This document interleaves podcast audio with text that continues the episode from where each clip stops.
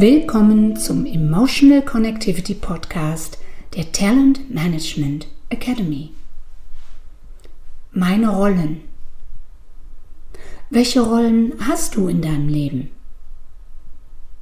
Im Zusammenhang mit Rolfs Podcast von letzter Woche über innere und äußere Systeme ist jetzt der richtige Zeitpunkt, darüber mal nachzudenken.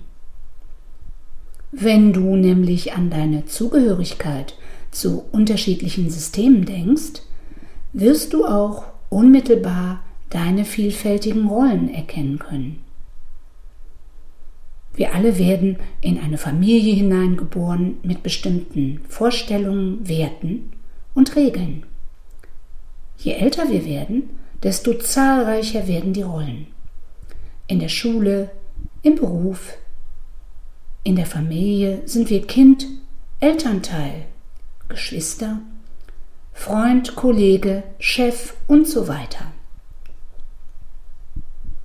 Diese unvollständige Auflistung lässt einen bereits ahnen, wie anpassungsfähig die Persönlichkeit in einem Menschenleben ist, angesichts der Vielfalt der angebotenen oder gelebten Rollen.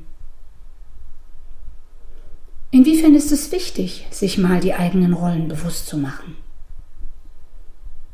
Zum einen geht es da um Balance und um dein Selbstmanagement. Hier lade ich dich ein, mal alle deine Rollen aufzuschreiben. Welche Rolle fällt dir leicht? Wo haderst du vielleicht auch mit deiner Rolle und fühlst dich unwohl? Wenn du das für dich reflektierst, kannst du im nächsten Schritt bewerten, was genau dich wie erfüllt und an welcher Stelle dir eher Energie abgezogen wird. Ich empfehle sogar eine Art Rollentorte zu visualisieren und mit Prozentzahlen zu belegen. Heißt 100% für die gesamte Anzahl der möglichen Rollen und 100% deiner persönlichen Energie, die dir zur Verfügung steht, um die Rollen auszufüllen. Beispiel.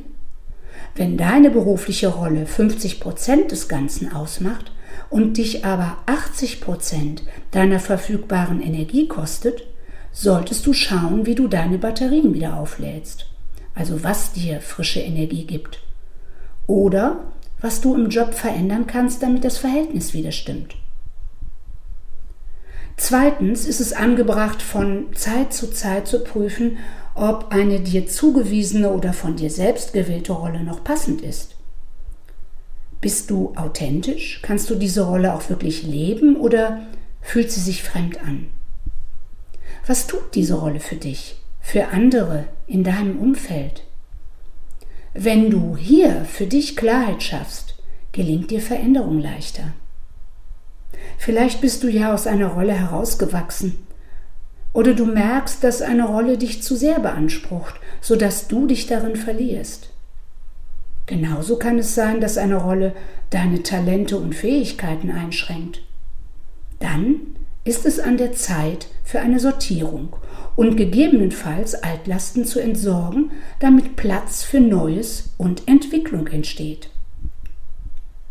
Drittens geht Probieren über Studieren, zum Beispiel während einer Besprechung. Die von professionellen Kommunikatoren genutzte Ablenkerfrage, äh, sind eigentlich noch Kekse da? kann jede noch so trockene Meetingrunde auflockern. Für die kommende Woche hier mein Tipp. Fall doch mal aus der Rolle und beobachte, welche Wirkung du damit erzielst. Viel Spaß!